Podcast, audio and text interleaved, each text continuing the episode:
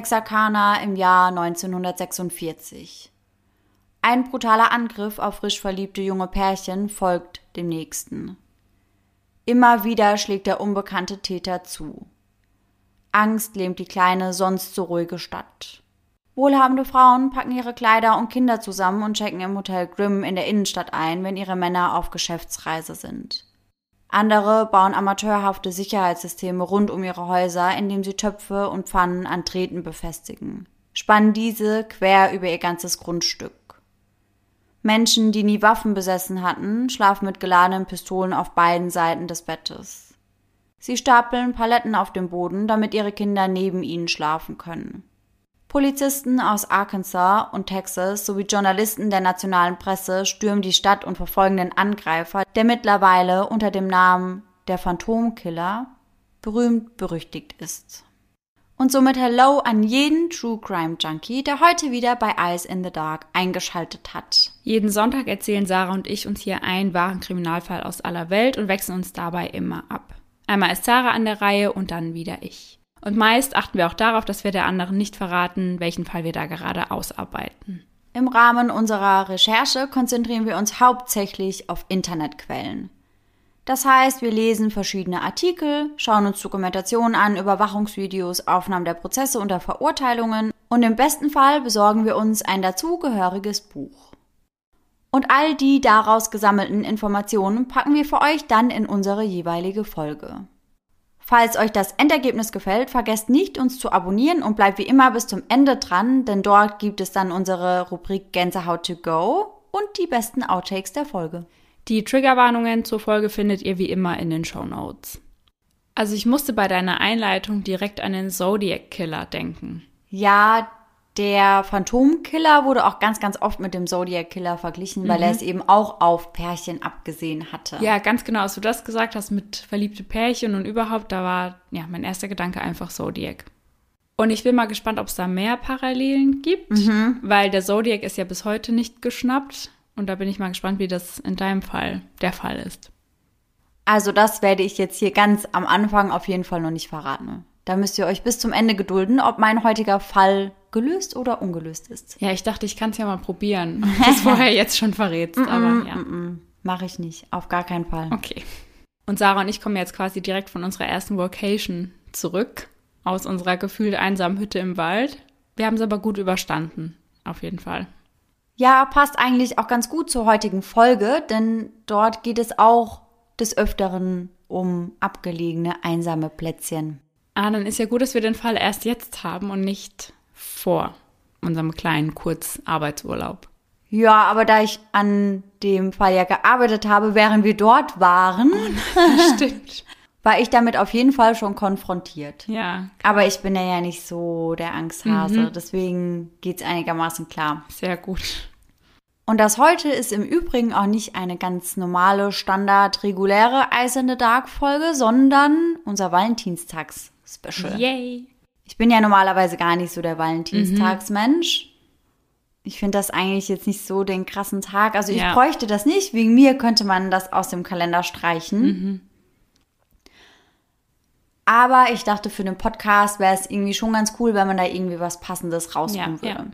Und es gibt überraschend viele Fälle, die auch direkt am Valentinstag mhm. spielen oder die eben ja, mit jungen Pärchen zu tun haben, Beziehungstaten. Es gibt ziemlich viel, was da reingepasst hätte.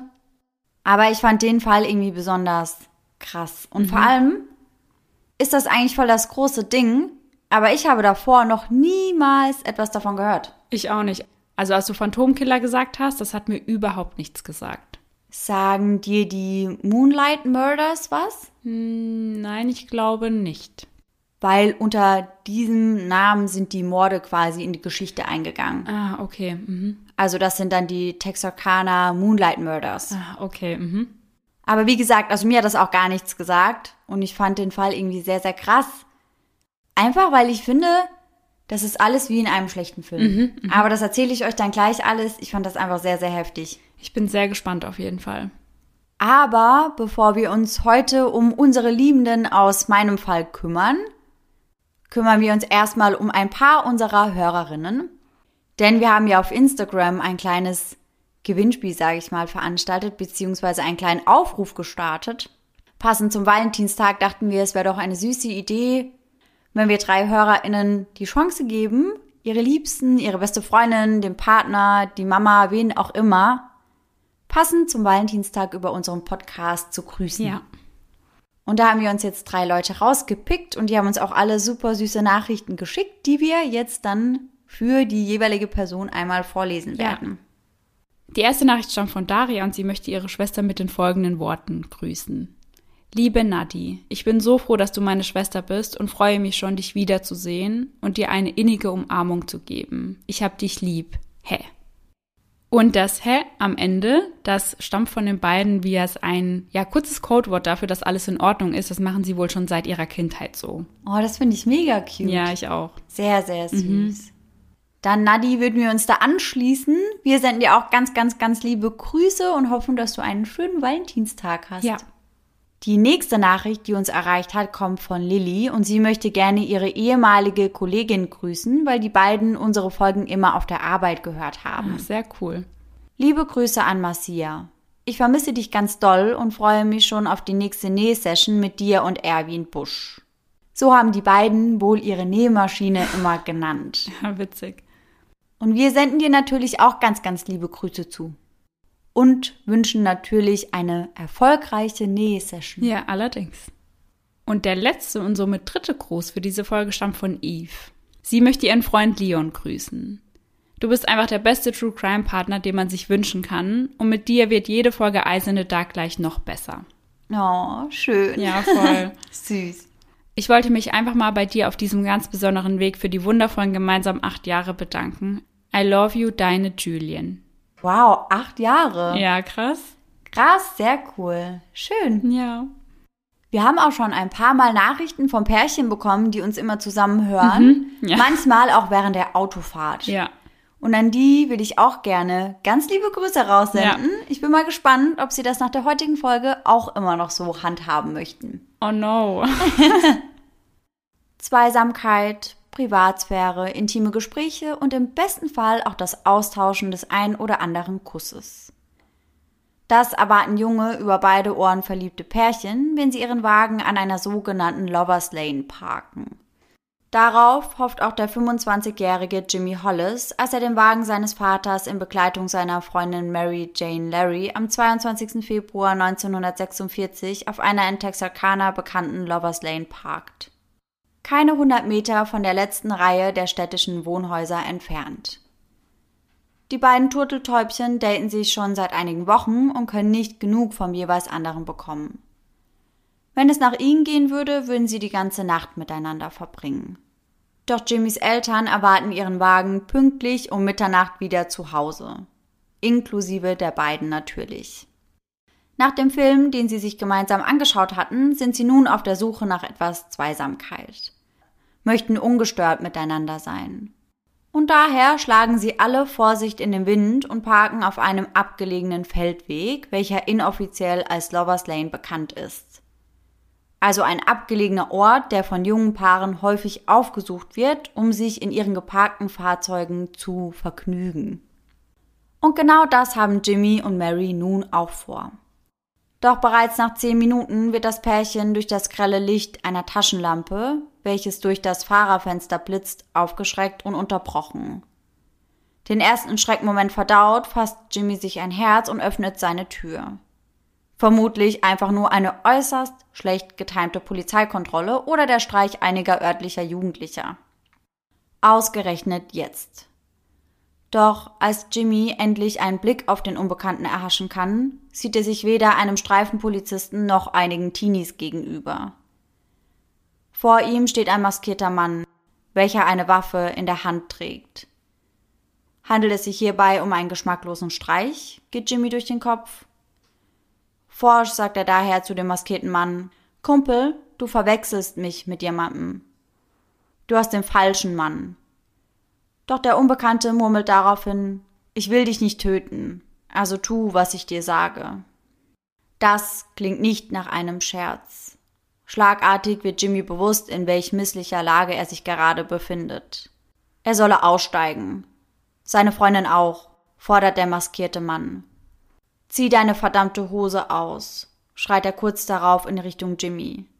Dieser zögert kurz, doch Mary fleht ihn an, dem Mann Folge zu leisten.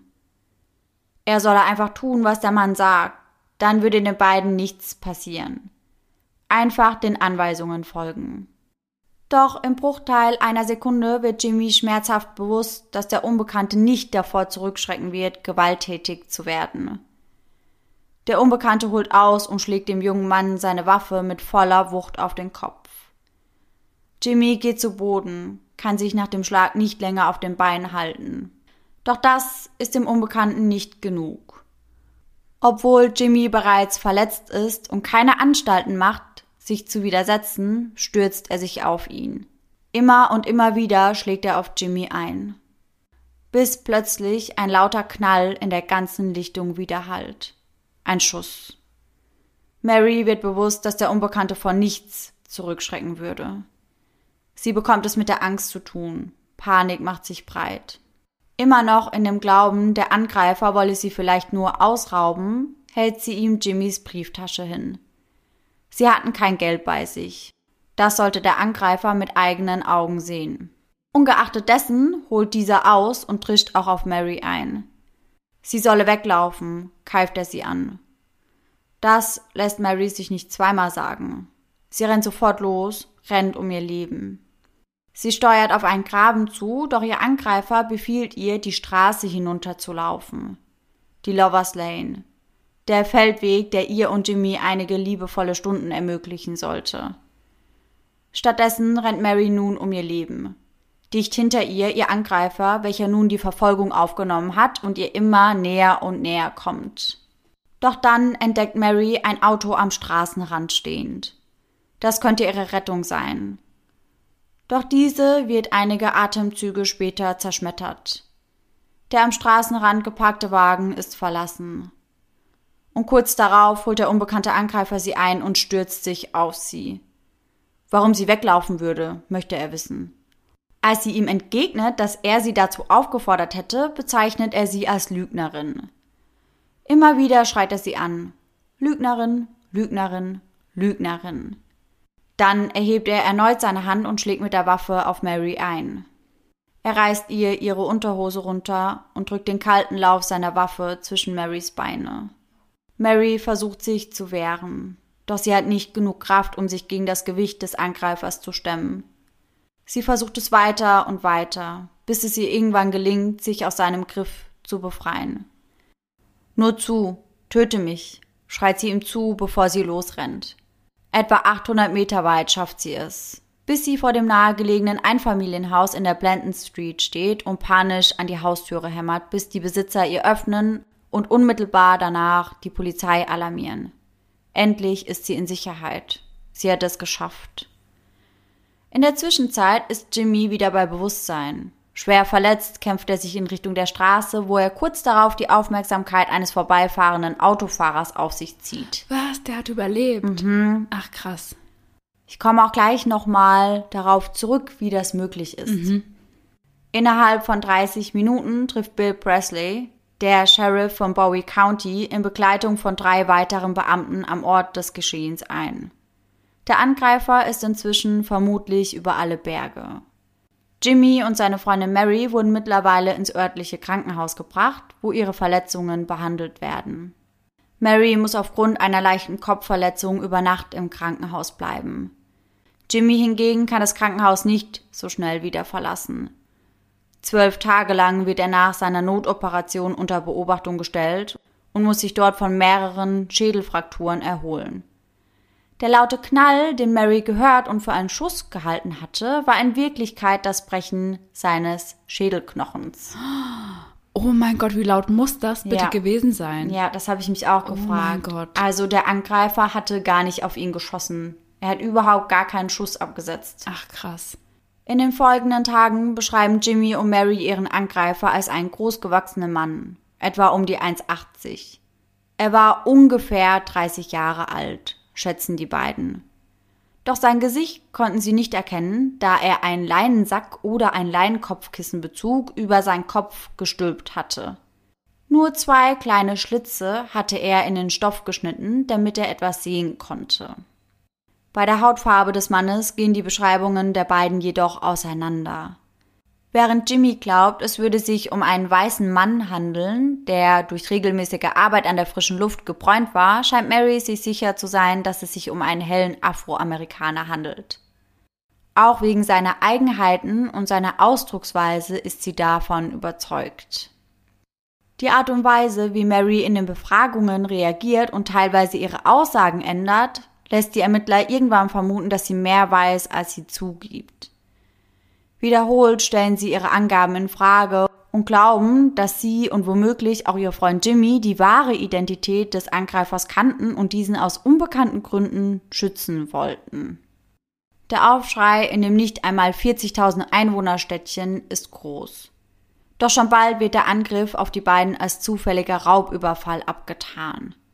Ein grausamer Überfall, von dem sowohl Mary als auch Jimmy furchtbare körperliche und seelische Narben getragen haben.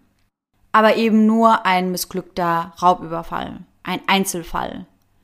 Dass der Phantomkiller mit der Leinenmaske in den kommenden Monaten noch ein unsagbares Chaos anrichten würde, damit rechnet zu diesem Zeitpunkt noch niemand. Etwa einen Monat später. In den frühen Morgenstunden des 24. März entdeckt ein Lastkraftwagenfahrer ein Oldsmobile, welches am Straßenrand nicht einmal 100 Meter südlich des Highways steht einer inoffiziellen Lovers Lane, an welcher junge Pärchen des Öfteren Privatsphäre suchen. In dem geparkten Wagen sitzt ein junger Mann, welcher scheinbar schläft. Aus Sorge um die Gefahr des vorbeifahrenden Verkehrs entscheidet sich der Lkw-Fahrer rechts ranzufahren, um den jungen Mann darauf hinzuweisen. Entschlossen läuft er zu dem Fenster des Oldsmobile. Er möchte den Mann wecken und ihm einen besseren Rastplatz ganz in der Nähe empfehlen. Doch zu seinem Entsetzen stellt er schnell fest, dass der junge Mann nicht schläft. Zwischen den Vordersitzen auf den Knien liegend und den Kopf auf die gekreuzten Hände gestützt, liegt er da, regungslos, mit zwei Einschüssen in den Hinterkopf. Als der Fahrer seinen Blick auf die Rückbank des Wagens schweifen lässt, entdeckt er ein junges Mädchen, welches mit dem Gesicht nach unten positioniert ist. Sie ist eingewickelt in eine blutige alte Decke, wirkt steif und leblos.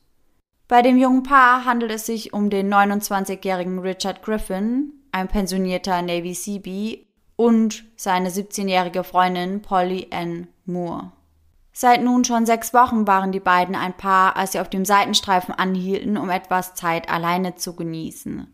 Zuvor hatten sie mit seiner Schwester und ihrem Freund in einem örtlichen Café zu Abend gegessen.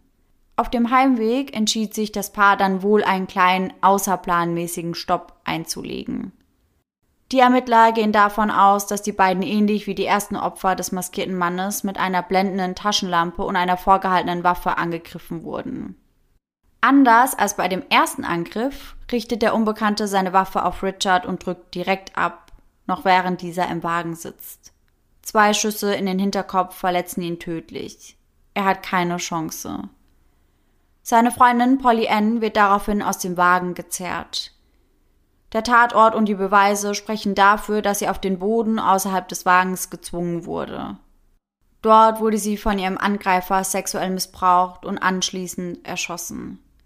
Dies hinterlässt einen tiefroten, dunklen Blutfleck in der Erde in der Nähe des Wagens. Danach holt der Angreifer eine Decke aus dem Kofferraum, wickelt Polly Ann darin ein und befördert sie auf die Rückbank. Auf dem Trittbrett wird geronnenes Blut gefunden, das durch den Boden der Autotür gesickert war. Außerdem wird eine 32er Patronenhülse gefunden, die möglicherweise aus einer in eine Decke eingewickelte Pistole abgefeuert wurde. Weitere Beweise wie Fingerabdrücke und Fußabdrücke, die der Täter in der Nacht hinterlassen hatte, konnten nicht sichergestellt werden. In der Nacht der Morde regnete es stark über Texarkana, was zwei Vorteile für den Mörder mit sich brachte. Alle Spuren, die er möglicherweise hinterlassen hatte, wurden von dem Sturm weggespült. Und an diesem Abend war niemand unterwegs, der die Tat hätte beobachten können. Mm, ja, klar. Auch hier schließt die Polizei zunächst wieder auf einen missglückten Raubüberfall. Richards Taschen sind leer und umgedreht, also aus der Hose hinausgezogen. Polly Anns Geldbeutel bleibt zwar am Tatort zurück, enthält jedoch kein Bargeld mehr. Da das einzige offensichtliche Motiv ein Raubüberfall ist, bleibt die Frage offen, warum das Verbrechen so brutal durchgeführt wurde. Warum mussten Polly Ann und Richard sterben? Wer hat es auf die beiden abgesehen? Oder waren sie vielleicht doch nur Zufallsopfer? Ein Kollateralschaden eines gewöhnlichen Raubüberfalls, der aus der Bahn geraten war. All diese offenen Fragen führen zu etlichen Theorien, Gerüchten und Geflüster, welche die Kleinstadt Texarkana erfüllen. Am 27. März, drei Tage nach dem Doppelmord, fühlt Sheriff Presley sich gezwungen, zu den Einwohnern zu sprechen. Niemand solle irgendwelche Gerüchte verbreiten, vor allem nicht über Dinge, die sie nicht mit eigenen Augen gesehen hatten.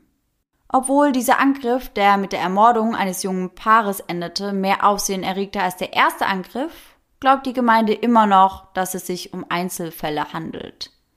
Niemand verknüpft die Morde gerade miteinander. Natürlich wird darüber gemunkelt, aber dass die Stadt wirklich von einem Serienmörder heimgesucht wird, daran glaubt niemand so wirklich. Ja, du hast ja auch gesagt, der Fall spielt ja schon ziemlich früh, sag ja. ich mal. Da war ja. das ja auch noch nicht so das Ding, oder?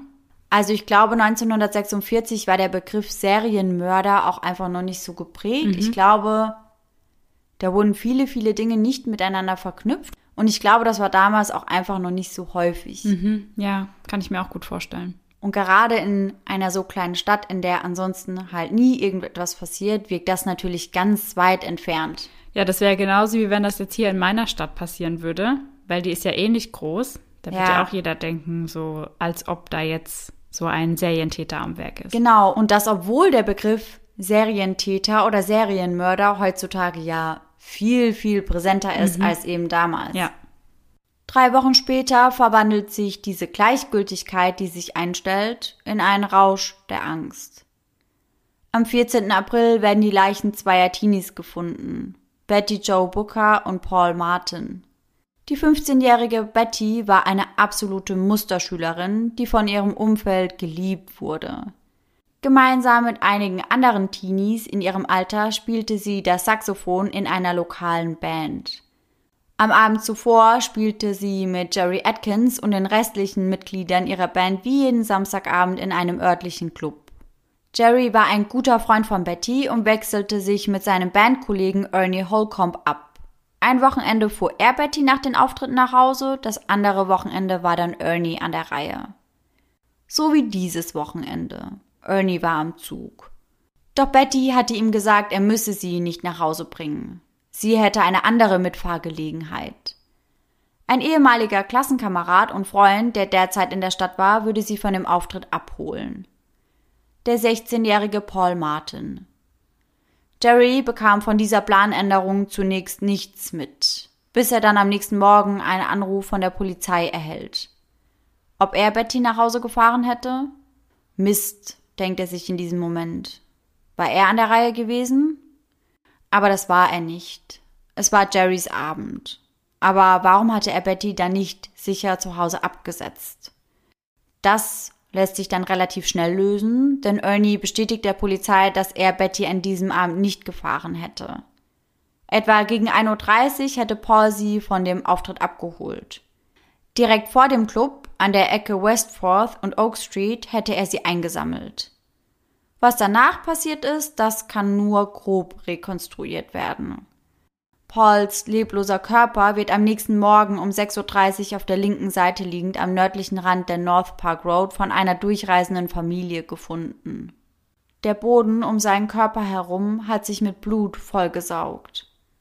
Auf der gegenüberliegenden Straßenseite werden ebenfalls Blutspuren an einem Zaun sichergestellt. Viermal wurde auf Paul geschossen. Einmal von hinten durch die Rippen, durch seinen Nacken, durch seine rechte Hand und durch seine Nase. Von seinem Wagen fehlt zunächst weit und breit jede Spur. Genauso wie von Betty. Erst kurz nach dem Fund seiner Leiche wird sein Auto gefunden. Etwa zweieinhalb Kilometer entfernt. geparkt vor dem Spring Lake Park. Der Schlüssel steckt noch. Nun geht die Suche nach der 15-jährigen Betty los. Suchtrupps, gebildet von Polizisten und Anwohnern, durchkämmen die Umgebung rund um den gefundenen Wagen und rund um den Fundort der Leiche. Erst gegen 11.30 Uhr, fast fünf Stunden später und über drei Kilometer entfernt von Pauls Leiche, finden sie Betty. Auch sie ist tot, liegt hinter einem großen Baum auf dem Rücken. Sie ist noch vollständig bekleidet, hat die rechte Hand in der Jackentasche ihres zugeknöpften Mantels. Zweimal wurde auf das junge Mädchen geschossen. Einmal durch die Brust, einmal mitten ins Gesicht. Der Fundort ihrer Leiche liegt fast fünf Kilometer entfernt von Pauls verlassenem Wagen. Weder die Fundorte ihrer Leichen noch der des Wagens befinden sich auch nur annähernd auf dem Weg bzw. in der Nähe ihres Ziels. Es gibt keinen schlüssigen Beweis dafür, warum ihre Leichen so weit von Pauls Auto entfernt aufgefunden wurden. Wofür es jedoch Beweise gibt, sind Anzeichen eines Kampfes gegen ihren Angreifer. Ein verzweifelter Kampf, welchen die beiden mit ihrem Leben bezahlen mussten. Wer von den beiden zuerst erschossen wurde, das können die Ermittler nur spekulieren. Man geht davon aus, dass Paul zuerst erschossen wurde und daraufhin dann Betty. Mhm. Wie auch immer die wahre Geschichte dieser Nacht aussehen mag, Betty und Paul werden als das dritte und vierte Opfer des Phantomkillers gehandhabt. Das glauben die Behörden und die Bewohner. Denn es gibt einige Parallelen zu dem ersten Doppelmord. Wie bei dem vorangegangenen Doppelmord wurden beide Opfer mit einem halbautomatischen Revolver vom Typ 32 Colt erschossen. Und wie das weibliche Opfer vor ihr war auch Betty vor ihrer Ermordung sexuell missbraucht worden. Außerdem handelt es sich auf den ersten Blick wieder um ein Pärchen, ein Mann und eine Frau. Band- und Klassenkameraden behaupten zwar, dass die beiden nie ein Paar waren und auch nicht dabei waren, miteinander anzubandeln, aber auf den ersten Blick würden die beiden dennoch ins Schema passen. Betty hätte sich eigentlich einfach nur verpflichtet gefühlt, mit Paul auszugehen, weil sie in der Schule miteinander zu tun hatten. Nicht mehr und nicht weniger. Warum die beiden in dieser Nacht anhielten oder warum sie überhaupt in diesem Stadtteil waren, das kann sich jedoch niemand erklären. Auch hier bleibt wieder die Frage auf, was das Motiv der Tat war. Was war der Grund für diesen grausigen Überfall? Und schon bald verbreitet sich die Vermutung, dass es einen Serienkiller gab, der es auf frisch verliebte Teenies abgesehen hatte, wie ein Lauffeuer. Jeder sprach mit jedem, jeder überlegte sich, was das Motiv sein könnte, jeder überlegte sich, was dahinter stecken konnte, und wie das in so einer kleinen Stadt einfach ist, wurde das halt immer weiter und weiter und weiter getragen. Und bei jedem Mal, wo das erneut erzählt wurde, wurde dann eben auch etwas Kleines dazu gedichtet. Ja, so ein bisschen wie stille Post. Ja, ganz genau. Aber auf der anderen Seite hielt sich eben auch die Vermutung, dass es ein banaleres Motiv als beispielsweise Mordlust sein könnte. Immer wieder kam dann die Theorie eines missglückten Raubüberfalls ins Spiel. Bettys fehlendes Saxophon spielt bei dieser Theorie als Hauptmotiv des Täters eine zentrale Rolle. Denn schon bald schlägt die Polizei in der ganzen Gegend Alarm und bittet die Bevölkerung darum, nach einem verpfändeten oder zum Verkauf stehenden Saxophon Ausschau zu halten, das mit der Seriennummer von Bettys Saxophon übereinstimmt. Mehrere Monate lang gilt dies als eine der besten Spuren, die die Behörden bei der Suche nach dem Mörder haben. Und tatsächlich, am 27. April wird in Corpus Christi, Texas, ein verdächtiger Mann verhaftet. Er hatte versucht, ein Saxophon an ein Musikgeschäft zu verkaufen, hatte sich erkundigt, ob er das Instrument hier verscherbeln könne, wirkte dabei jedoch sehr nervös und ausweichend und schließlich floh er dann auch aus dem Laden, ohne das Instrument loszuwerden. Der Polizei gelingt es, den Verdächtigen kurz darauf ausfindig zu machen. Ein Saxophon ist zu diesem Zeitpunkt jedoch nicht mehr in seinem Besitz. Dafür finden sie aber eine Tasche mit blutigen Kleidungsstücken in dessen Hotelzimmer. Doch was zunächst wie eine heiße Spur wirkt, kühlt schon bald ab. Der Verdächtige kann nicht mit den Morden an Betty und Paul in Verbindung gebracht werden. Und zum Unglück der Ermittler finden zwei Polizisten am 24. Oktober, sechs Monate nach dem zweiten Doppelmord, das gesuchte Saxophon. Immer noch ordentlich eingepackt in der dazugehörigen Ledertasche, nur wenige Meter von der Stelle entfernt, an der sie auch Bettys Leiche gefunden hatten. Mhm. Ja, ich fand das auch sehr, sehr komisch. Also entweder es wurde nachträglich dort platziert. Das war auch mein erster Gedanke. Weil sonst hätte es ja eigentlich gefunden werden müssen. Ja, da würde ich auch von ausgehen. Also, wie ich ja auch vorhin gesagt habe, haben sich da relativ schnell relativ große Suchtrupps gebildet. Ja. Und ich gehe davon aus, dass da irgendjemand auf diese Tasche gestoßen wäre. Ja, eben, das ist ja jetzt nichts Kleines, was man mal schnell übersieht, ja, ja. sondern das fällt ja auf. Ja, und die Polizisten, die das dann eben finden, der eine von den beiden, der stolpert eben auch über das Instrument. Mhm. Okay. Also es ist nicht mal irgendwie irgendwo versteckt ja. oder liegt in einem Busch, mhm. sondern liegt schon sehr offensichtlich ja. da anscheinend. Mhm. Damit war ihre beste Spur im Sande verlaufen. Als der Koffer und das Instrument der Polizei übergeben werden, wird der Fall bereits als abgeschlossen betrachtet. Es hatten sich keine neue Beweise finden lassen, keine Anhaltspunkte, wer für diese grausige Tat verantwortlich war. Doch wer jetzt glaubt, das wäre das Einzige, was sich in diesen sechs Monaten in Texarkana getan hat, der liegt falsch. Die Einwohner in Texarkana lebten in Angst. Wie verrückt decken sie sich mit Waffen ein, basteln sich selbstgemachte Alarmanlagen aus Küchenutensilien und treten. Die üblicherweise belebten Straßen werden still. Immer wieder berichtet die lokale Zeitung, die Texarkana Gazette, über den Angreifer, den Phantomkiller, wie sie ihn nach wie vor nennen. Einer der leitenden Ermittler sagt, Zitat, wir erhalten ständig Anrufe, meist nachts, wegen Herumtreibern. Die Leute rufen wegen jedem Geräusch an, das sie hören. Jeder hat Angst, das nächste Opfer des Phantomkillers zu werden. Aber das war nicht das Einzige, was sich in dieser Zeit zugetragen hatte. Freitag, der 3. Mai, kurz vor 21 Uhr.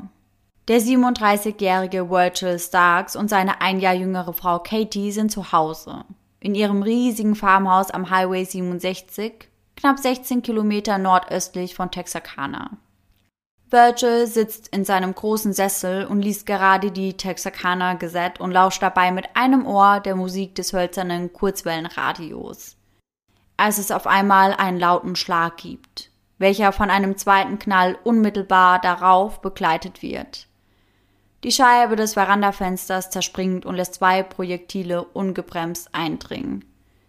Beide treffen Virgil in den Hinterkopf.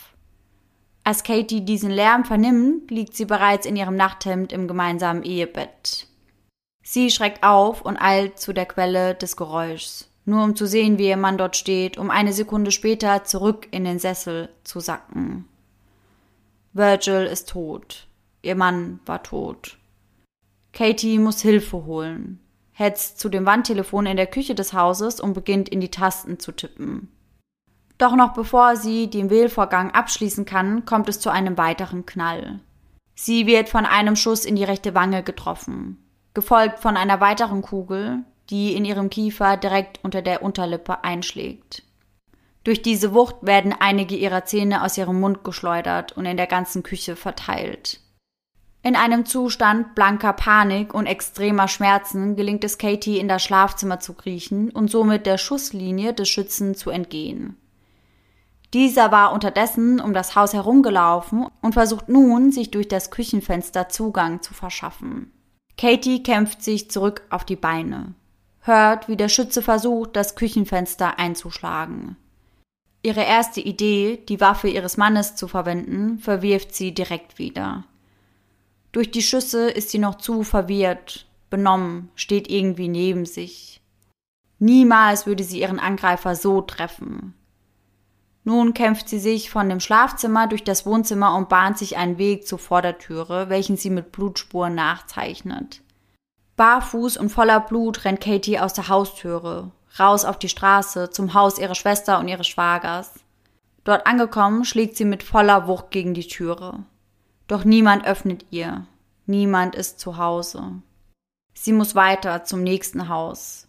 Dort angekommen, öffnet ihr der Hausbesitzer sofort. Virgil ist tot, keucht sie, bevor sie vor dem Mann zusammenklappt. Der Nachbar fackelt nicht lange. Er schnappt sich sein Gewehr und setzt einen Warnschuss ab. Dadurch alarmiert taucht Sekunden später ein weiterer Nachbar auf, welcher dann dabei hilft, die schwer verletzte Katie ins Krankenhaus zu bringen. Dort angekommen wird Katie umgehend behandelt und das Ausmaß ihrer Verletzungen wird klar. Die Kugel, die Katies rechte Wange durchschlagen hatte, trat hinter ihrem linken Ohr wieder aus, während die Kugel, die ihren Unterkiefer traf, unter ihrer Zunge stecken blieb. Zeitgleich trifft die Polizei am Farmhaus der Starks ein. Im Inneren des Hauses hatte sich ein dichter Nebel gebildet. Ein kurz geschlossenes Heizkissen, welches in Virgils Sessel lag, hatte sich entzündet und hatte den Sessel, in welchem Virgil mit zwei Schusswunden zusammengesackt war, in Brand gesetzt. Der Mörder hatte einige blutige Fußspuren hinterlassen, wodurch sich rekonstruieren lässt, dass er ebenfalls durch das Wohnzimmer gegangen war und das Haus wie Katie durch die Vordertür verlassen hatte. Eine Hundestaffel der Polizei verfolgt die Spur des Verdächtigen, welche sich über den Highway zieht für etwa 800 Meter. Dann verlieren sie die Spur. Die Spurensicherung findet zwei kleine Einschusslöcher in dem Verandafenster, was die Polizei zu der Annahme bringt, dass der Schütze entweder eine automatische oder eine halbautomatische Waffe benutzt hatte. Denn insgesamt wurden ja vier Schüsse abgegeben. Mhm. Einige Tage braucht Katie Starks, bis sie den Ermittlern erzählen kann, was sich in ihrem Haus zugetragen hat.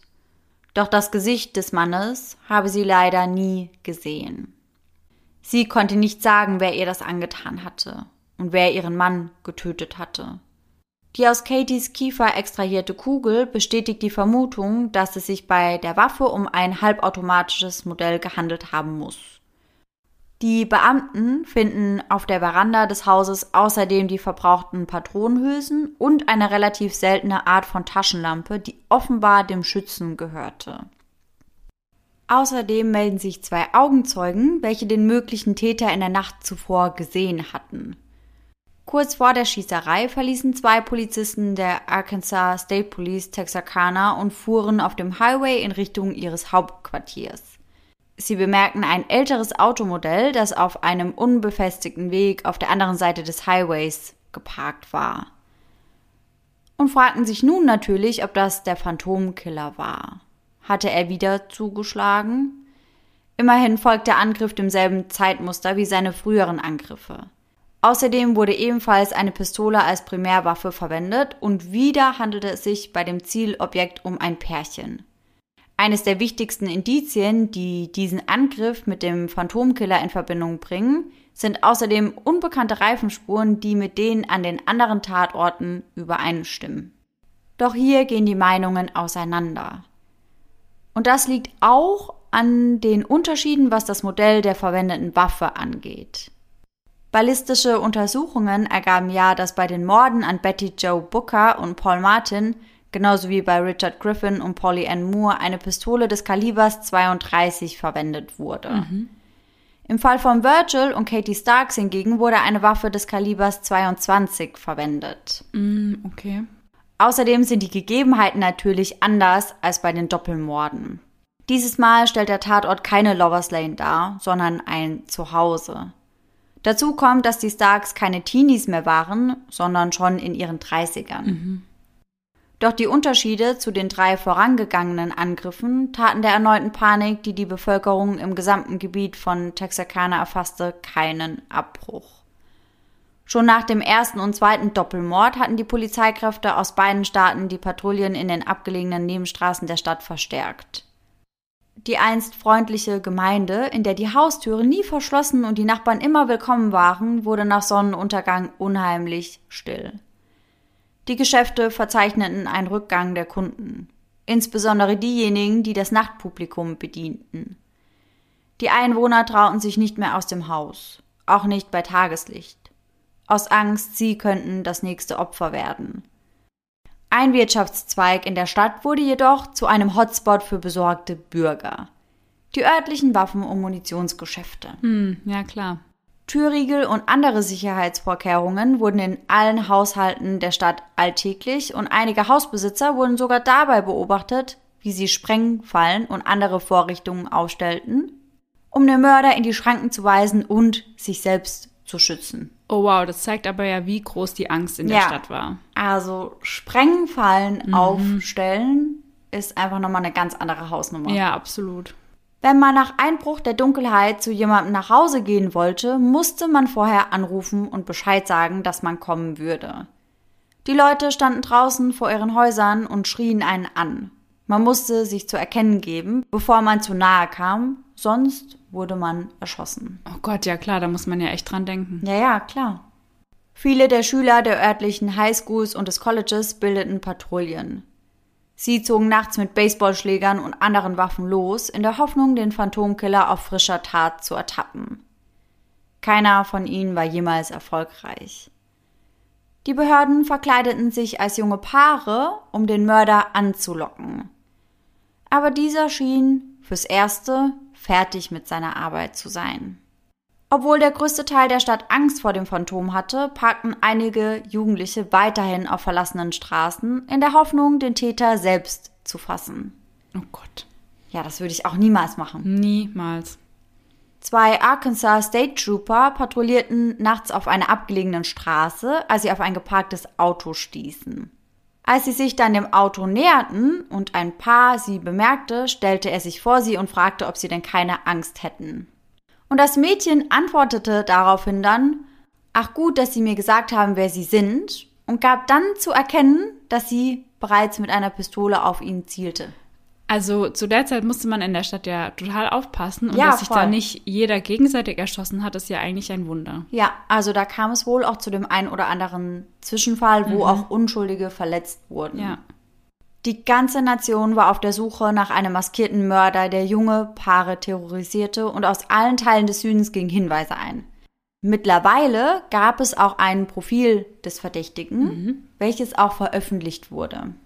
Der derzeit verantwortliche Ermittler, welcher auch Lone Wolf genannt wurde, erklärt, dass er und seine Leute es mit einem gewieften Kriminellen zu tun hatten, der nichts unversucht ließ, um seine wahre Identität und seine Aktivitäten zu verbergen.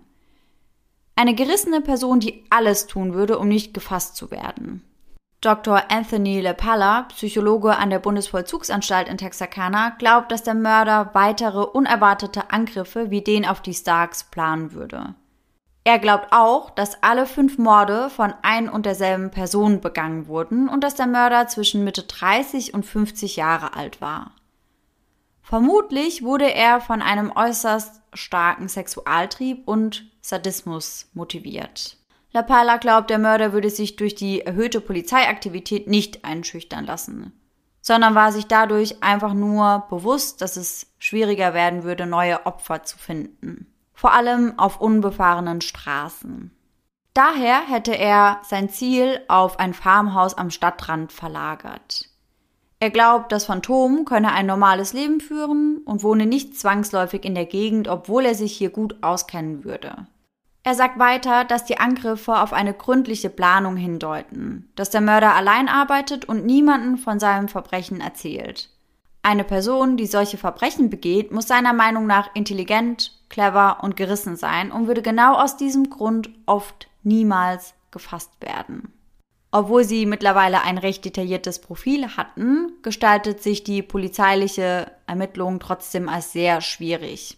Und dies liegt eigentlich vor allem an der Verbreitung von Gerüchten. Und das nimmt auch einfach kein Ende. Ja. Schon am 18. April, also vor dem Angriff auf die Starks, hatte der leitende Ermittler eine Pressekonferenz gehalten, um Gerüchte zu zerstreuen, dass der Mörder bereits gefasst worden sei. Er erklärt, dass die in der Öffentlichkeit und in den Zeitungen kursierenden Gerüchte ein Hindernis für die Ermittlung seien und schädlich für unschuldige Personen. Doch die Gerüchte brechen nicht ab. Das Gerede geht weiter. Ich kann mir auch vorstellen, dass in so einer kleineren Stadt halt dann Ja. jeder jeden verdächtigt auch. Ja, klar, natürlich. Da mag jemand vielleicht irgendeinen Nachbarn nicht so gerne und denkt sich, ja, ja, Der war's. XY, das könnte ich mir auch vorstellen. Ja, der, der genau. ist so einer. Mhm, Da wird dann mhm. ganz viel gequasselt. Ja, ja. Am 7. Mai, einige Tage nach dem Angriff auf die Starks, gegen 6 Uhr morgens, wird eine weitere Leiche gefunden. Die von Earl Cliff McSpaden. Er liegt auf den Gleisen der Kansas City Railway, 26 Kilometer nördlich von Texarkana. Der linke Arm und das linke Bein des Toten waren eine halbe Stunde zuvor von einem Güterzug abgetrennt worden. Fazit: Tod durch unbekannte Täter. Außerdem heißt es, dass er schon tot war, bevor er auf die Gleise gelegt wurde. Obwohl er überhaupt nicht in das Opferprofil passt, mhm. wird natürlich trotzdem direkt spekuliert, ob Max Baden vielleicht trotzdem eben ein Opfer des Phantomkillers gewesen ist.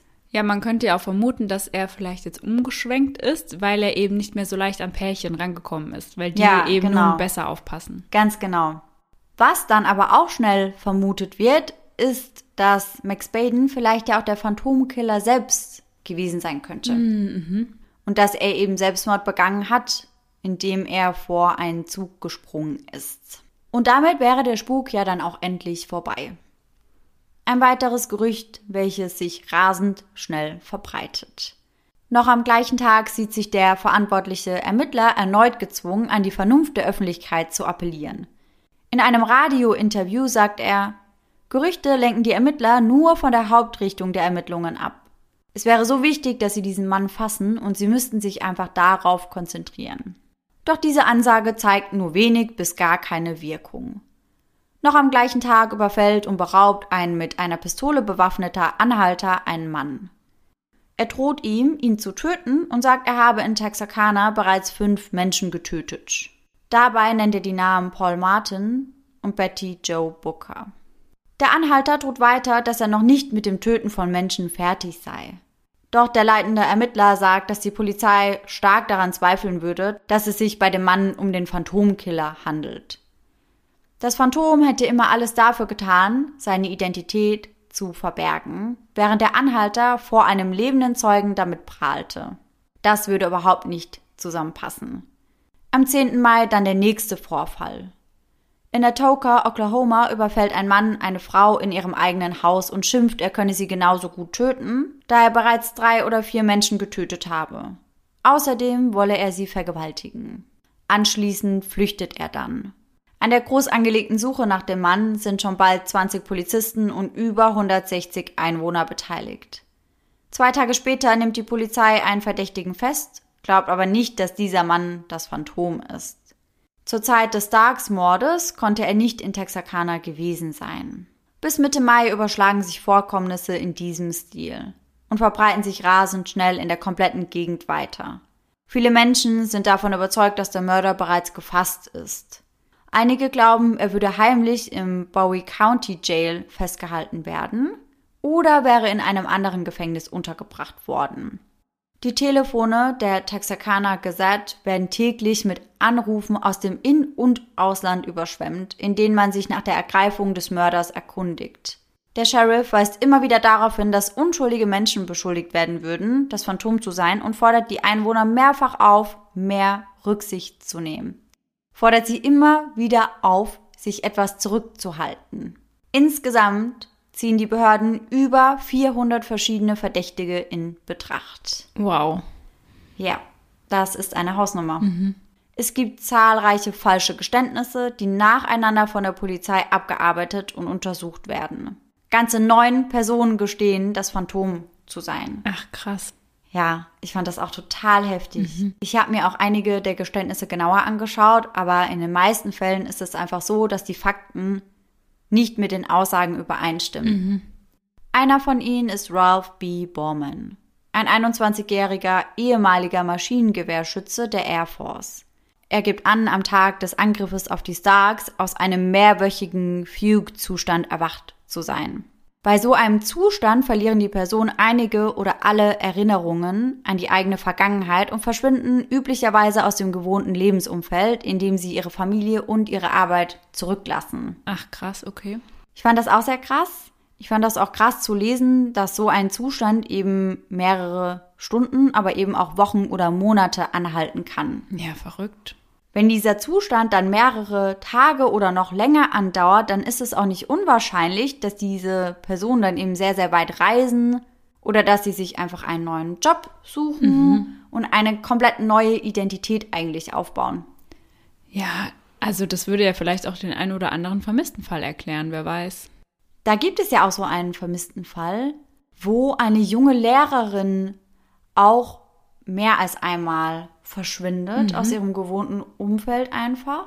Und beim ersten Mal taucht sie wieder auf, mhm. aber beim zweiten Mal oder beim dritten Mal auf jeden Fall nicht mehr. Oh Gott, okay. Und ich glaube auch bis heute nicht.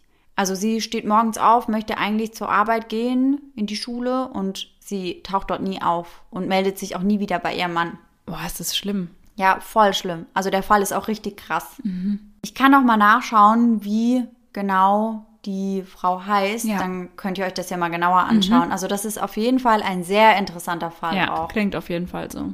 Ralph B. Bowman sagt, dass sein Gewehr seither verschwunden sei. Er sagt, er habe von einem Verdächtigen gehört, auf den seine Beschreibung zutreffen würde. Nun sei er dann per Anhalter nach Los Angeles gefahren, weil er das Gefühl hatte, vor einem Mord davon zu laufen. Am 23. Mai teilte den Gedanken mit der Polizei, dass er das Phantom sein könnte. Ich bin mein eigener Verdächtiger, sagt er. Die Polizei verhaftet ihn, aber schon bald stellen sie fest, dass mehrere Details der Geschichte des Mannes kaum auf Tatsachen beruhen konnten. Unter anderem gibt er an, innerhalb von drei Tagen drei Menschen in Texarkana umgebracht zu haben, was sich jedoch nicht mit dem Zeitplan der Morde deckt. Er war also ziemlich sicher nicht das Phantom. Doch im folgenden Jahr bekommt die Polizei einen Hinweis, der vielversprechend klingt. Am 4. November 1948 nimmt sich der 18-jährige Henry Booker Tennyson, auch Doody genannt, das Leben. Er hinterlässt kryptische Anweisungen, welche zu einem Abschiedsbrief führen, in welchem er die Morde an Betty, Paul und Virgil gesteht. Dort heißt es, Warum habe ich mir das Leben genommen? Nun, wenn Sie zwei Doppelmorde begangen hätten, würden Sie das auch tun. Ja, ich habe Betty Joe Booker und Paul Martin in jener Nacht im Stadtpark getötet. Und Mr. Stark umgebracht und versucht, Mrs. Stark zu töten. Er hatte die Posaune in derselben Highschool-Band gespielt, in der auch Betty Joe Booker war. Doch befreundet waren die beiden nicht. Doody hatte Verbindungen zu allen Opfern. Er war angeblich Platzanweiser in einem Kino, in dem einige der Opfer zuvor einen Film geschaut hatten. Mhm. Außerdem lebte einer von Doodys Freunden unter demselben Dach wie Katie Starks Schwester. Doch bis auf das schriftliche Geständnis und diese Verbindungen finden die Ermittler keine Beweise für die Täterschaft von Doody. James Freeman, ein Freund von ihm, gibt ihm sogar ein Alibi für die Nacht des Starks-Mordes. Die beiden hätten an diesem Abend Karten gespielt und währenddessen die Nachricht von dem Angriff erhalten. Damit ist Doody ziemlich sicher auch raus. Doch da gibt es noch eine andere Theorie. Einem Polizisten aus Arkansas fiel nämlich bei seinen Ermittlungen auf, dass es eine rätselhafte, merkwürdige Verbindung zwischen Autodiebstählen und eben diesen Angriffen gab. Mhm. Denn vor jedem der Morde war ein Auto als gestohlen gemeldet und anschließend am Straßenrand abgestellt worden. Diese Information führt die Polizei zu der Annahme, dass der Phantomkiller gestohlene Fahrzeuge nutzte, um von den Tatorten zu fliehen und dass er diese dann einfach irgendwo abstellte, um von dort aus dann zu Fuß zu flüchten. Dies war den Ermittlern bereits im Jahr der Morde aufgefallen. Immer wieder lösten gestohlene Fahrzeuge daher große Polizeieinsätze aus. So auch am 28. Juni 1946. Als die Polizei sich dem gestohlenen Fahrzeug, welches auf einem leeren Parkplatz abgestellt wurde, nähert, sitzt eine 21-jährige Frau namens Peggy Swinney noch immer am Steuer. Die Polizei beschlagnahmt das Auto und nimmt Peggy in Gewahrsam, wo sie dazu befragt wird, wie sie in den Besitz des gestohlenen Fahrzeugs gekommen war. Peggy gibt an, dass Joel Sweeney, ihr Ehemann, ihr das Auto gegeben habe. Aber das ist noch nicht alles, was sie zu sagen hat. Peggy beginnt der Polizei zu erzählen, dass ihr Ehemann das Phantom war, dass er all diese Paare überfallen und ermordet hatte und dass er ihr das Versprechen abverlangt hatte, es niemandem zu sagen. Sie fügte Details der Verbrechen hinzu, die nicht an die Öffentlichkeit gelangt waren. Informationen, die nur der Polizei und dem Mörder selbst bekannt waren. Mhm. Die Beschreibungen ihrer eigenen Beteiligung variieren aber von Aussage zu Aussage. Am 23. Juli sagt Peggy aus, dass sie und Joel am 13. April, dem Tag vor dem Auffinden der Leiche von Betty Joe Booker und Paul Martin, im Spring Lake Park geparkt und einige Bier getrunken hätten. Laut ihrer Aussage verließ Joel den Wagen mit den Worten, Zitat, ich muss mal pinkeln. Peggy sagt dazu, er war ungefähr eine Stunde weg, als ich etwas hörte, das wie zwei Schüsse klang. Es wurde gerade hell, als er zum Auto zurückkam und mit hoher Geschwindigkeit aus dem Park raste. Als er zum Auto zurückkam, sah ich, dass seine Kleidung feucht war. Man muss dazu sagen, dass sich ganz in der Nähe des Parks ein Fluss befindet. Mhm. Es wäre also möglich, dass seine Kleidung nass und auch hochgerollt war, weil er versucht hatte, sich von dem Blut von Betty und Paul sauber zu waschen. Ah, ja klar. Mhm. Am 24. Juli gibt Peggy eine weitere Erklärung ab. Darin sagt sie, Joel habe gesagt, Zitat, er wollte in den Park gehen, um jemanden auszurauben. Peggy sagt, sie sei mit Joel zu Paul Martins Auto gegangen, wo Joel eine Waffe auf das junge Paar gerichtet hätte. Er hätte sie aufgefordert, aus dem Auto auszusteigen. Peggy sagt, dass sie sich geweigert hätte, die Teenies zu durchsuchen, was Joel wohl sehr verärgert hätte. Dann schoss er einfach so zweimal auf Paul. Peggy soll dann Betty Joe festgehalten haben, während Joel sein Auto holte. Er fuhr dann damit zurück, ließ beide Frauen einsteigen, fuhr in Richtung Westen und drehte sich noch ein letztes Mal um, um zwei weitere Male auf Paul zu schießen. Paul hätte sich noch bewegt, hätte versucht aufzustehen. Das wollte Joel unterbinden. Kurz darauf verschwand Joel mit Betty im Wald, während Peggy im Auto warten sollte.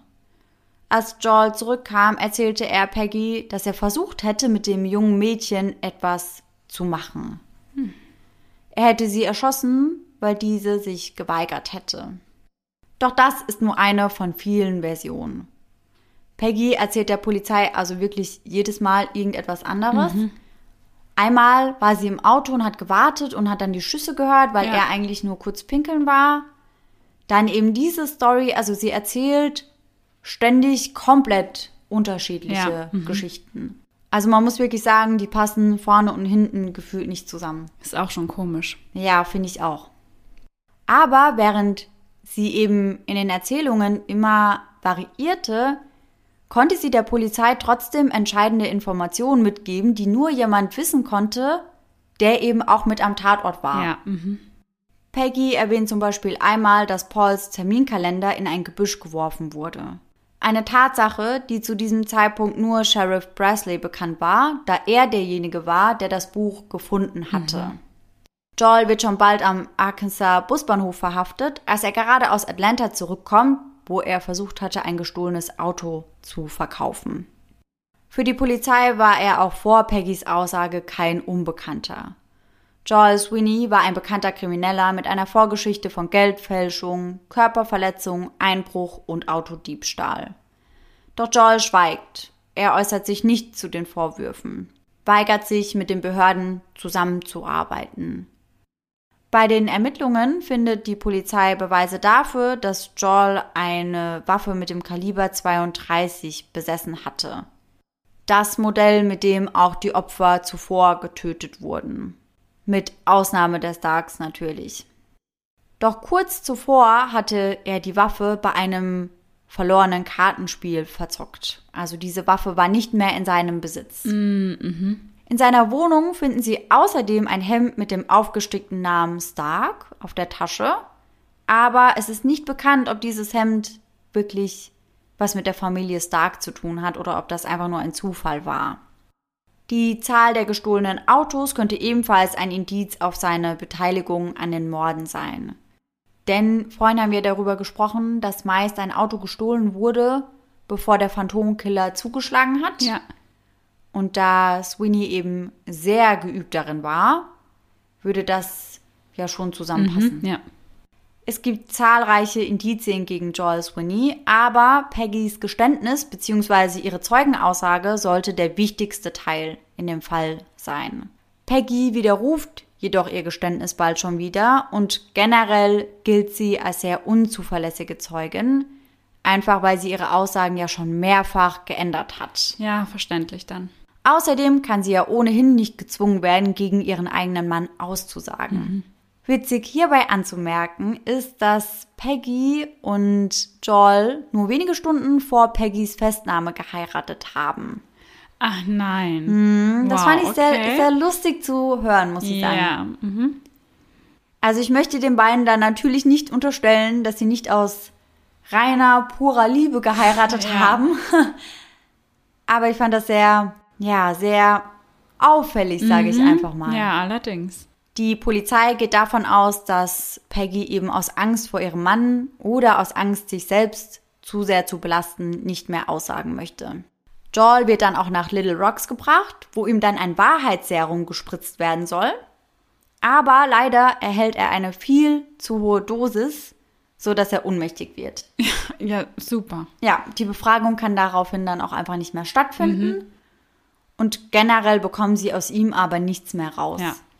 Die Ermittler aus Texarkana sagen, dass sie glauben, dass wenn er vor Ort geblieben wäre und sie ihn weiter befragt hätten, dass sie dann sicherlich irgendwann etwas aus ihm rausbekommen hätten, aber das werden wir nie erfahren. Ja. Also ein Geständnis können sie ihm nie entlocken.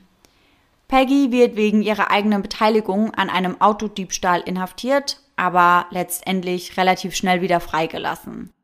Joel wird nach der Anklage wegen Autodiebstahls als Gewohnheitsverbrecher zu lebenslanger Haft verurteilt, kommt aber 1973 auf Bewährung frei. 1994 stirbt er dann in einem Pflegeheim in Dallas als freier Mann. Ein Einwohner spricht mit folgendem Zitat vermutlich für fast jeden einzelnen Bewohner der kleinen Stadt. Die große Frage, die sich damals jeder stellte, war, ob die Morde von jemandem begangen wurden, der unter uns lebte. Und ich frage mich immer noch, wer von ihnen es war. Tja, aber beantworten kann ich euch das leider nicht. Oh Mann, schade. Sorry, also ich bin tatsächlich ziemlich davon überzeugt, dass Joel Sweeney der Täter Ja. ist. Vom Alter her würde er auf jeden Fall zu der Beschreibung bzw. zu dem Profil passen. ja. Und auch die Tatsache einfach, dass Peggy ganz viele Informationen weitergeben konnte, die man eben nur als Mittäter oder Mitwisser haben konnte, finde ich sehr, sehr belastend. Ja, ich finde das auch einen sehr entscheidenden Punkt, weil Total. woher soll sie die Infos denn gehabt haben? Genau, vor allem das mit dem Kalender. Ja. Also das ist ja was, woher soll sie das gewusst haben? Ja, also ich finde, das spricht auch sehr dafür, dass ihr Mann eben der Täter ist. ja, ja finde ich auch. Oh man, schade, dass man es nicht weiß. Ja, ich finde es auch sehr schade. Ich finde es auch sehr, sehr schade. Mich hat das auch richtig getriggert, weil Ja. ich hätte das sehr gerne gewusst. Aber ja, ich denke, das werden wir jetzt auch nicht mehr erfahren. Nee, aber da haben wir ja dann die Parallele zum Zodiac Killer. Ja, ganz genau. Ganz genau. Da gibt es ja auch einen, von dem sehr stark vermutet wird, Ja, dass genau. er es ist, aber es wurde eben nie eindeutig bewiesen. Ja. Ja, man kann es ihnen eben nicht nachweisen. Ja, also schon krass, wenn er da wirklich mit so vielen Morden davongekommen ist. Ja. Aber man muss natürlich auch sagen, 1946, da gab es ja, ja nicht mal annähernd die Methoden, die man eben Ja. heute hat. Ja, und die Beweise und die Spuren, die eben gesammelt wurden an den Tatorten, die wurden halt auch nicht so gesichert, Ja, dass man das nachträglich hätte nochmal untersuchen können. ja, Das, das, ist einfach, gewesen. ja, das ist einfach ein riesiges Problem. Also sonst wäre das vielleicht im Nachhinein irgendwie nochmal gelöst worden, Ja. aber ganz viele der Beweise wurden entweder sogar vernichtet oder halt eben nicht sachgemäß gelagert Ja, einfach. Ja, damals wusste man es wahrscheinlich auch nicht, wie man es genau, Ja, genau. richtig machen soll. Ja, man wusste es einfach nicht besser. Ja. Man wusste vielleicht auch nicht, was da in Zukunft noch alles möglich sein Ja, wird. ja, total. Hat vielleicht manche Spuren oder Beweise oder Dinge, die am Tatort gefunden wurden, als gar nicht wichtig empfunden. ja, klar. Da konnte man sich ja gar nicht vorstellen, was man damit heute machen kann. Ja, total. Und wie du als erzählt hast, wie dann so die Stimmung in der Stadt war, das Krass. ist ja total verrückt gewesen. Total. Einfach, da war ja wirklich jeder bewaffnet und hätte gefühlt dauernd jeden erschießen können. Ja. Und Ja, wie in einem schlechten Film. ja, wirklich, wirklich Ja. wie in einem Film. Ja. Also ganz, ganz furchtbar. Das kann man sich gar nicht vorstellen. Also jeder hatte Angst vor jedem. Ja, verständlich. Und auch, wie du erzählt hast, dass dann das erste Paar da im Auto saß und dann auf einmal jemand mit einer Maske auf dem Gesicht ans Fenster klopft. Also Mhm. Ja. das ist ja auch wie aus einem Horrorfilm. Ja, einfach. total, total. Es gibt dazu auch einen passenden Horrorfilm tatsächlich. Ach nee. Also der Film heißt The Town That Dreaded Sundown oder auf Deutsch dann Warte, bis es dunkel wird. Gruselig. Ja, ich habe ihn mir noch nicht angeschaut. Der soll wohl aber auch nicht so stark auf Fakten basieren. Okay. Also so das zur Grundlage genommen quasi, Genau. aber dann was ganz anderes draus Ja, gemacht so ja, genau. Okay. Also alles ein bisschen ausgeschmückt Ja. Mhm. und nochmal etwas anders dargestellt. Es gibt auch noch einen Film anscheinend, der heißt Murder in the Moonlight. Ja. Die Morde wurden ja, wie gesagt, auch die Moonlight Murders genannt. Wobei ganz, ganz viele Menschen immer glauben, dass das ist, weil die Morde bei Vollmond Mhm. passiert sind. Aber das ist nicht der Fall. Es war einfach nur eben abends dann oder nachts. Ja, genau, genau. Also halt immer zu später Stunde. Ja. Zu den Zeiten, zu denen eben solche Lovers Lanes aufgesucht werden. Also du hast auf jeden Fall einen sehr passenden Fall für Valentinstag rausgesucht. Ja, ich hoffe, dass ich jetzt nicht irgendwelche Pläne für morgen versaut habe. dass nicht irgendein Pärchen sich dachte, oh ja, wir fahren gemütlich ein bisschen mit dem Auto rum, hören vielleicht eine Folge oder sowas. Ja. Ja. Sorry. Tut mir sehr leid. Kriegen wir bestimmt ganz viele böse Nachrichten, dass wir euch den Valentinstag gecrashed haben. ja, müsst ihr euch was anderes überlegen. Ja, sorry dafür. Und an dieser Stelle kommen wir wieder zu unserem heutigen Gänsehaut-to-go-Moment.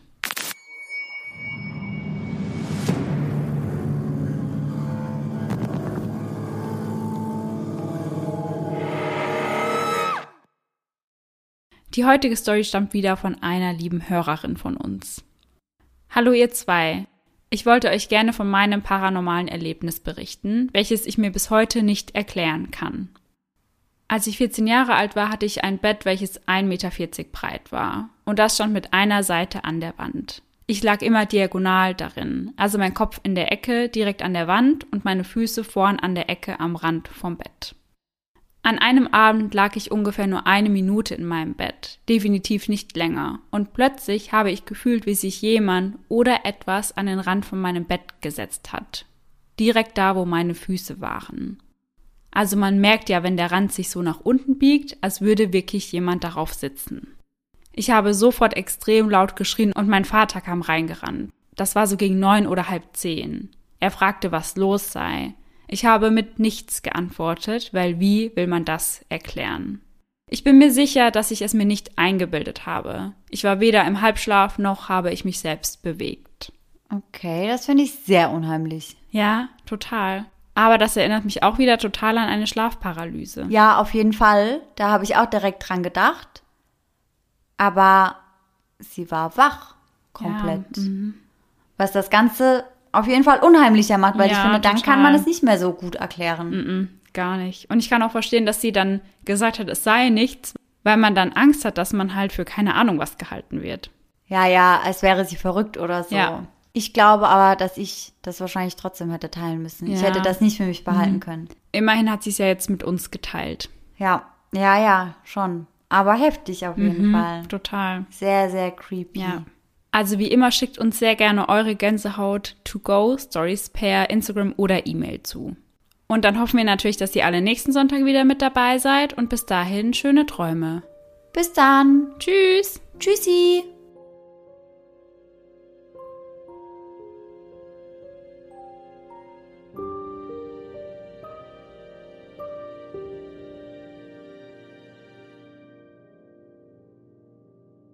Ich vermisse dich ganz doll und freue mich auf die nächste Nähsaison. Nee, Session, oder? Saison, ja. Darauf hofft auch der 25-jährige Jährige, Entschuldigung, What the fuck happened? Das ist für ein Satz auch gewesen. Und ich sitze da und denke so, oh mein Gott, er geht noch weiter. Er geht schafft weiter, es. er geht Oh mein weiter. Gott. Sie schafft es. You go, girl! Keep going! Das habe ich gerade gesagt, ich war so Ich war, ich, war, ich war während dem Reden war ich so, alter Sarah, es gibt auch Kommas, es gibt auch Punkte und what the fuck. Aber ja, gut, hat funktioniert. Bis plötzlich ein lauter Kla Klall. Was ist das? Innerhalb von 30 Minuten trifft Bill Presley, der Sheriff, Sheriff, mit eigenen Worten gesehen hatten, schreibe ich. Also was Dummes. Naja, Das geht auch. ja. Der Schlüssel, Schlüssel. Ich habe mit dem Wort Schlüssel richtige Probleme. Echt? Sag mal. Schlüssel? Ja, guck, Schlüssel. Sagst du auch so? Schlüssel. Ja, Schlüssel. sowas besser, ne? Schlüssel. Schlüssel. Schlüssel. Schlüssel? Schlü Schlüssel? Ich finde das ganz schlimm. Haben wir, da, haben wir da einfach so ein bisschen mehr Dialekt? Schlüssel. Schlüssel. Schlüssel. Schlüssel. Ohne das I. Schlüssel. Der Schlüssel. Schlüssel. Schlüssel. Der Schlüssel. Das hört sich scheiße an. Schlüssel? Ja. Schlüssel? Nicht bitte. Schlüssel bitte. Schlüssel bitte. Kurz vor der Schießerei verließen zwei Polizisten der Arkansas State Police Texarka Texarkana. Sie verließen Texarkana, sind wir wieder back in diese Sprache. Gar kein Problem. Sie fuhren auf Alle dem wollen Highway. Fotos mit ihm machen. Fühlt sich wie ein Hollywood-Star. Wie ein Hollywood-Star. Das ist so geil. Wow, ey. Er liegt auf den Gleisen der Kansas City Ra Railway. Railway.